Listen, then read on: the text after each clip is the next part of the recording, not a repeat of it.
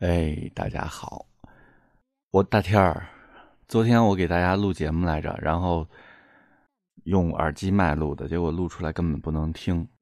所以呢，就昨天就没发。今天呢，呃，给大家重录吧，重新录节目，录这个呃猎鬼人啊，猎鬼人的这个一个新的这个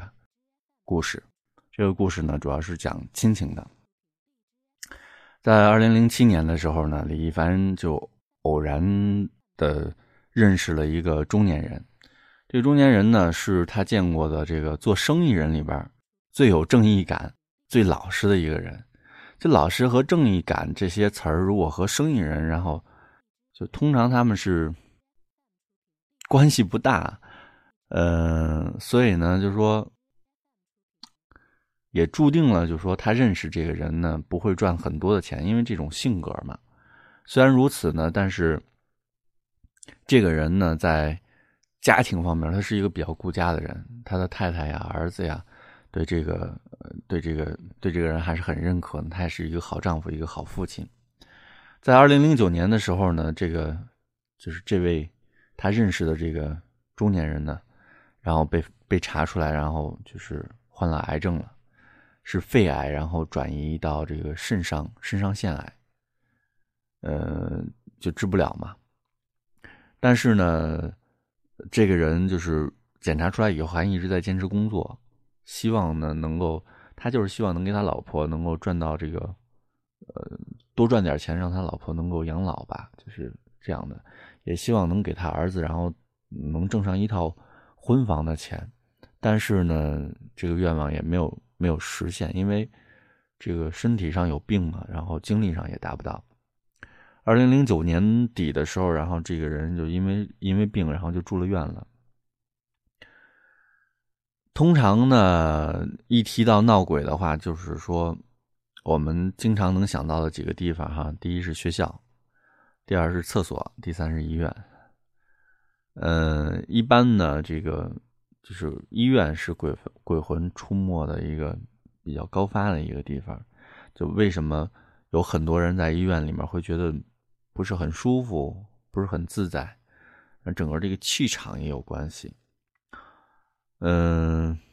所以这个中年人因为这个病，因为他本身就转移嘛，等到他再住进医院的时候，基本上李一凡就就知道他可能就可能不会。就是能平安的出来了嘛？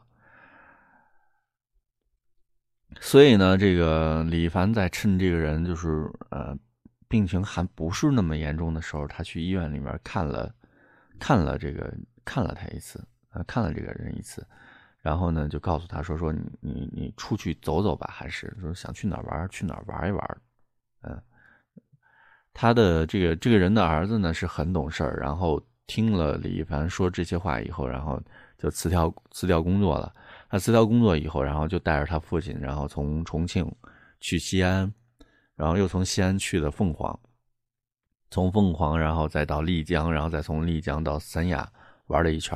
就一直到感觉他父亲的身体就实在是不行了，然后才把他父亲带回来，送到这个重庆市中医院，然后进行这个保守治疗。这个人的身体呢，就是就越来越不好吧。他李凡当时和这个人是算是忘忘年交，所以经常会去探望他。有一次呢，然后他去呃推着这个这个这个人，然后去遛弯儿，然后呢，这个人就就就很很有兴致，然后就跟他讲呃年轻时候的故事。那么这个人呢是五十年代出生的人，然后呢当过民兵。上过山下过乡，呃，而且呢，这个人是恢复高考以后的第一批大学生。毕业以后呢，然后就进这个进厂的车间里工作了。后来就被提了，提成经理呀、副经理呀。正是春风得意的时候呢，被这个被别人给陷害了，然后蹲了七十天的耗子，就是住了监狱了嘛。出了狱以后，他就一直在想办法，就是。就因为是被别人陷害嘛，所以他就在申诉。好不容易这个官司打赢以后呢，他觉得就不太有意义，就不愿意回到厂里面去工作了。所以后来这个人就下海做生意了。虽然没有暴富嘛，但是呢，就是也是自己赚了一套房，也买了车，结果呢，学会开车没多长时间，以这个就得了这个病了。这个人相对还是比较豁达的，他说这些事儿的时候呢，眼睛里面就是就是说这跟他跟李一凡讲这些的时候，就是那种很快乐，嗯，很快乐，就是那种很豁达的一个人。就就人这一生啊，也许就是只有到生命最后的时候呢，才知道哪些是最值得回忆的、回味的。嗯，这个人呢，知道李一凡是做什么的，所以他就是希望自己走了以后，李一凡能够送他最后一程。他说，就是人这辈子其实挺简单的，哪怕经过了很多的这种大起大落，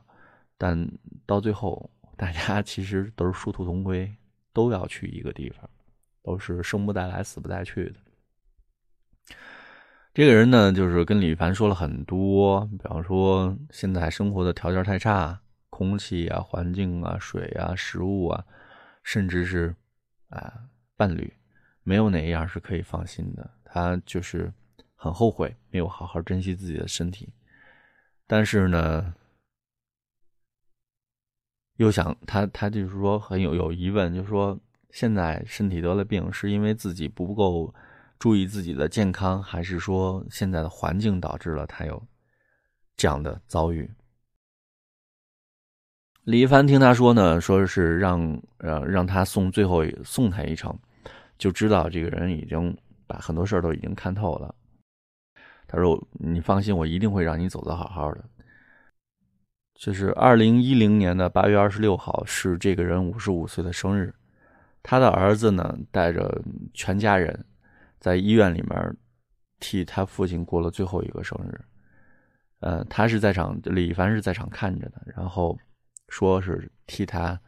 替他们照相。这个儿子二十八年来第一次坐在这个父亲的脚前面，细心的替他父亲搓脚。嗯，尽管呢就说已经。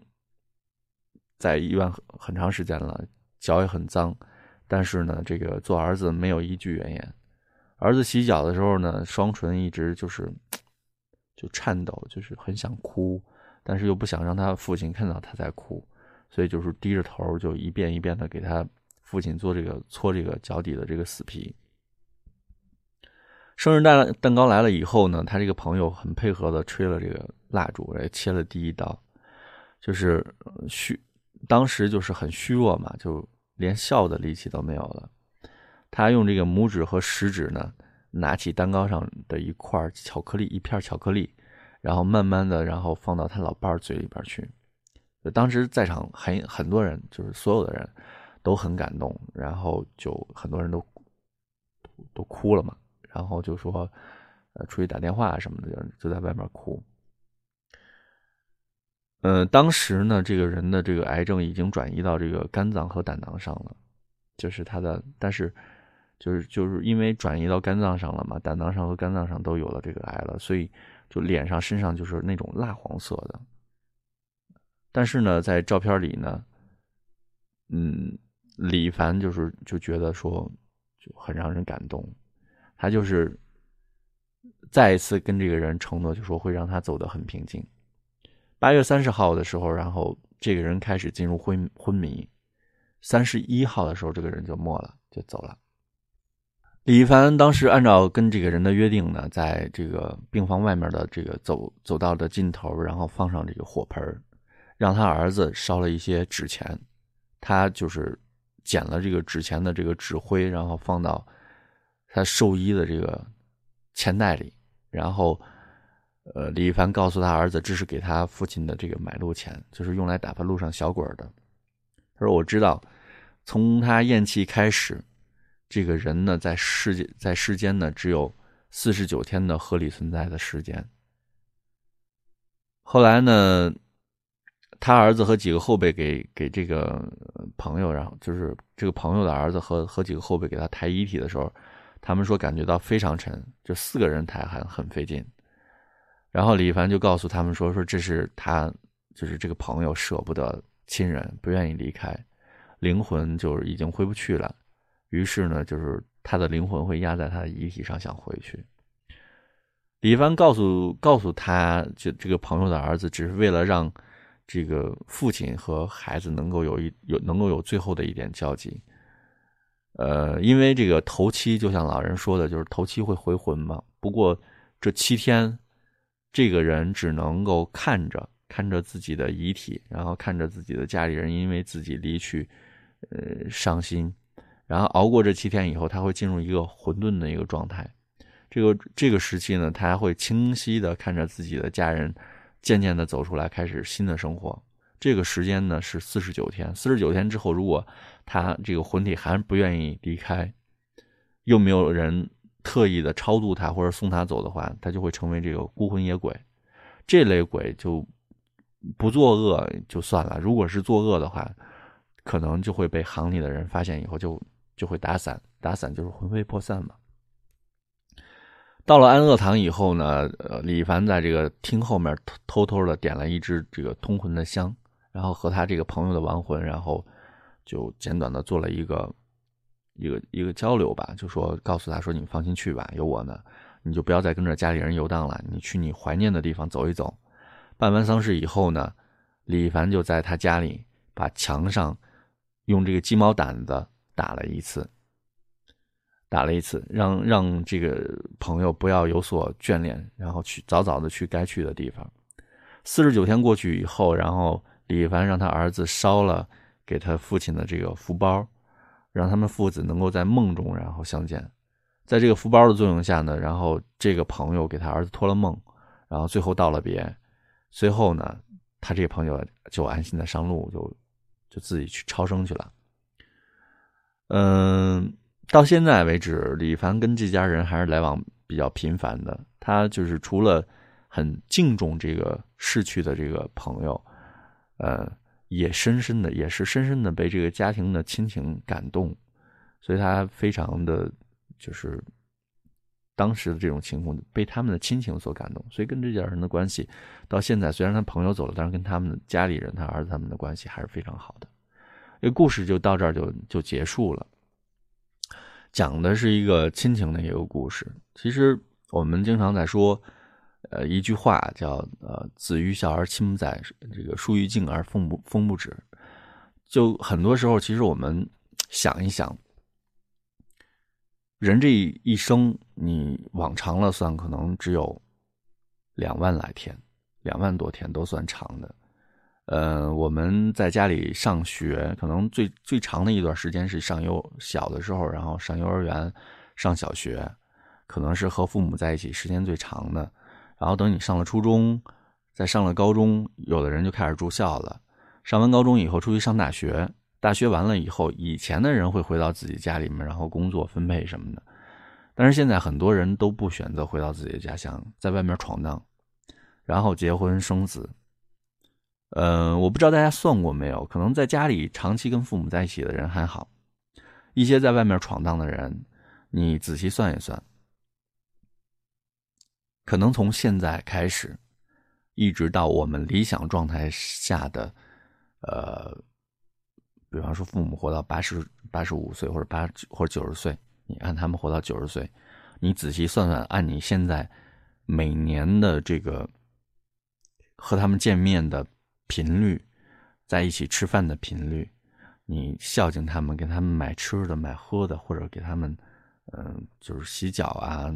这类似的，你能照顾他们，你按这个频率算，你还能见他几次？就是你仔细这个事儿，你仔细去琢磨的时候很残酷，可能我们用指头就可以算出来，你还你你这一辈子还能见他多少次，而且是很理想的状态。所以，在我们都还可以做的情况下，我们有条件的情况下。还是要珍惜身边所有的人，因为能够在一起都是一种缘分。这这种缘分，我说的这种珍惜缘分，不仅仅是亲人，可能朋友也是这样，就是能碰、能遇到、能相识、能能能有交集，就是缘分。有很多时候是需要我们去珍惜的。所以这篇故事读完之后，我觉得我们还是要好好的想一想自己家里人。然后这种关系和自己有没有做到一些东西，包括我们的有一些人有孩孩子们，很残酷的一件事。因为有一句话说的，我觉得说的就挺有道理的。因为明天和意外，你不知道哪个先来。就人生其实充满了很多意外，我们就应该就是过去的已经过去了，未来还在来的路上，所以我们要珍珍惜当下啊，珍惜当下。嗯，这是一个，还有一个这里边呢有一个呃鸡毛掸子，然后把这个鸡毛鸡毛掸子的用法就是打一遍，然后就这个魂体，然后往外驱这个东西，确实是在。民间有这样的说法，一个是鸡毛掸子，还有一个我不知道，呃，大家不知道，就扫炕的笤帚，扫炕笤帚。然后呢，还有一个是那个，就是以前的时候进门就是有有一个就是木头木头棍上面绑一块布，就是它能打你身上的灰，能够打你把你身上这个灰土都打掉。那么这个扫炕笤帚和这个掸灰这个，包括这鸡毛掸子，就是。你在门口就晚上，比方就是回来晚了，或者说那什么了，这些东西都是可以，嗯，在在进门随手的位置把身上掸一掸，这东西就能把你身上脏东西然后给推到外面去，啊，有这样的说法。嗯，一个小小的小的也不算常识吧，就是一个小的听说的一个小方法，呃，驱邪这些这些物件都是驱邪的，嗯，然后呢，大家可以就是善加利用，嗯。呃，那今天这个故事到这儿就结束吧。完了，我们下次节目再见。